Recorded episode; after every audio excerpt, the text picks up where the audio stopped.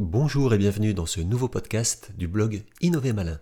Je suis Laurent Cachalou et dans cet épisode, je vais partager avec vous 10 principes pour prendre des risques sans se faire peur.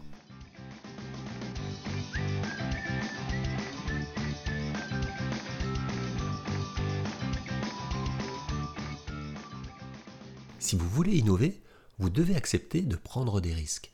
Mais au moment d'agir, face à l'inconnu et l'incertitude, la peur et le doute s'en mêlent. Pour cela, je vais vous donner 10 principes à mettre en place dans votre quotidien pour booster votre confiance. Avoir une idée, c'est bien, mais si vous ne vous lancez pas, il y aura toujours quelqu'un qui le fera à votre place. Et malheureusement, il sera trop tard. Et ne rien risquer, c'est risquer de ne rien avoir. Du fait de prendre des risques découle une certaine fierté. Chaque risque que nous prenons est un facteur de développement personnel. En réalité, il faut réussir passer du pourquoi moi à pourquoi pas moi. C'est d'ailleurs ce que nous admirons chez les individus qui osent suivre leurs rêves ou s'engager dans des projets ambitieux, car on sait combien il semble difficile de le faire.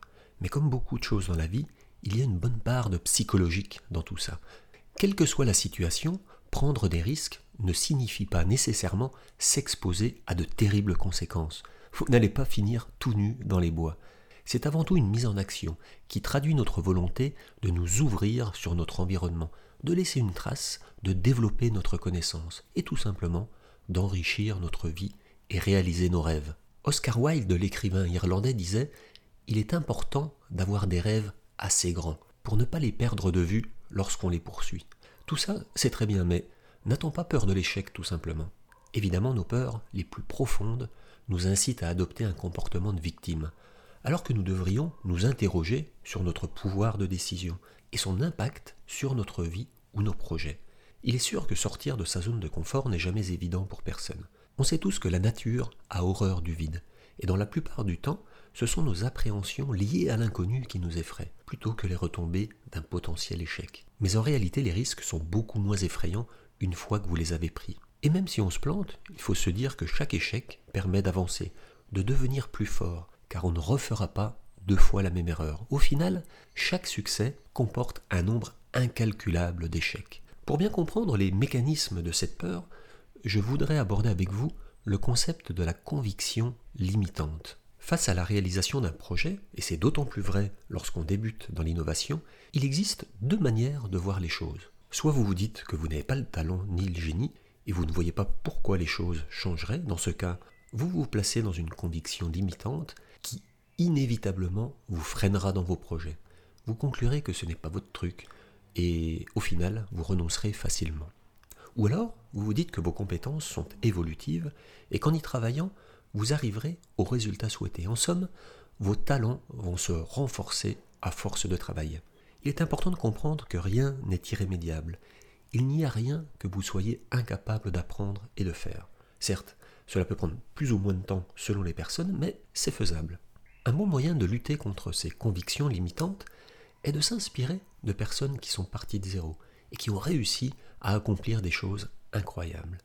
Ça aide à faire évoluer son modèle de pensée lorsqu'il est un peu trop rigide. Vous devez voir vos compétences comme un muscle à entretenir. À vous de le faire travailler en agissant concrètement et en apprenant de vos erreurs. Cette évolution personnelle vous guidera vers plus de confiance et vous permettra de mieux appréhender la prise de risque. Alors quel est le bon moment pour agir? Bien sûr, il ne faut pas attendre que tous les indicateurs passent au vert pour se lancer, car ça n'arrivera jamais. Il faut donc lutter contre l'esprit de remettre au lendemain ce qu'on a à faire. L'action n'apporte pas toujours le bonheur, mais il n'y a pas de bonheur sans action. Par nature, l'esprit ne sait pas choisir. On a besoin de principes pour nous aider à dicter nos comportements. C'est la raison pour laquelle il est nécessaire de faire le point sur ses propres valeurs avant de se lancer. Il faut passer de l'attention à ses rêves et sur la manière dont on veut les réaliser avant de passer à l'action. Cela donne plus de perspective à ce que l'on fait et par conséquence plus de courage. En somme, il faut voir loin et clair.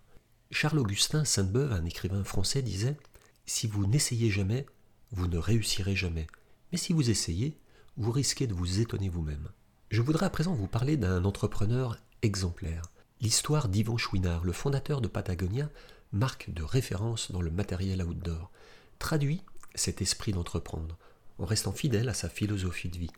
Lorsqu'il achetait en 1957 sa première forge à charbon pour réaliser ses propres pitons, pour une ascension sur une des falaises mythiques des Yosémites, il était loin de se douter qu'il posait la première pierre fondatrice d'une très belle marque de sport.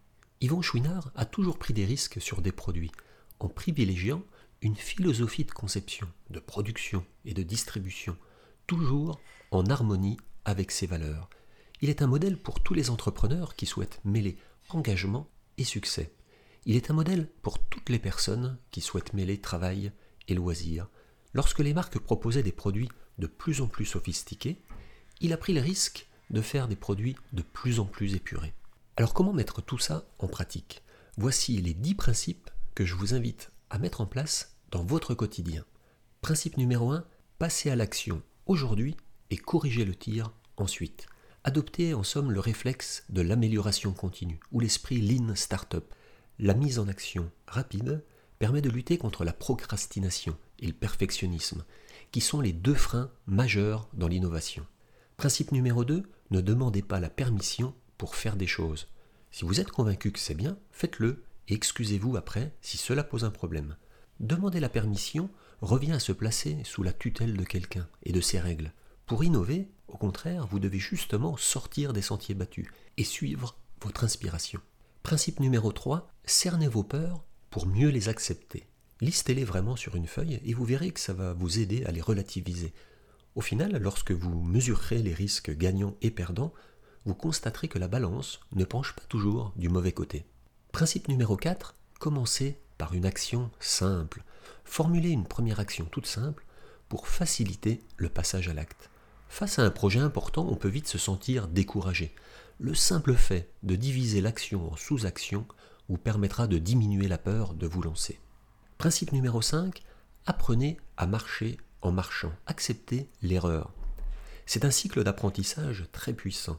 C'est comme ça que vous avez appris à marcher et faire du vélo. La compétence et la confiance ne viendront qu'avec la pratique. Accepter l'erreur vous permettra de libérer l'inventeur qui est en vous. Principe numéro 6, lorsque vous perdez, ne perdez jamais la leçon. Pour apprendre et s'enrichir, il faut réussir à capitaliser. Chaque erreur mérite d'être analysée pour en tirer une expérience qui vous permettra de progresser. Ainsi, la fois suivante, vous saurez comment vous y prendre. Principe numéro 7, ne soyez pas perfectionniste. Admettez une bonne fois pour toutes que quoi que vous fassiez, ça ne sera jamais parfait.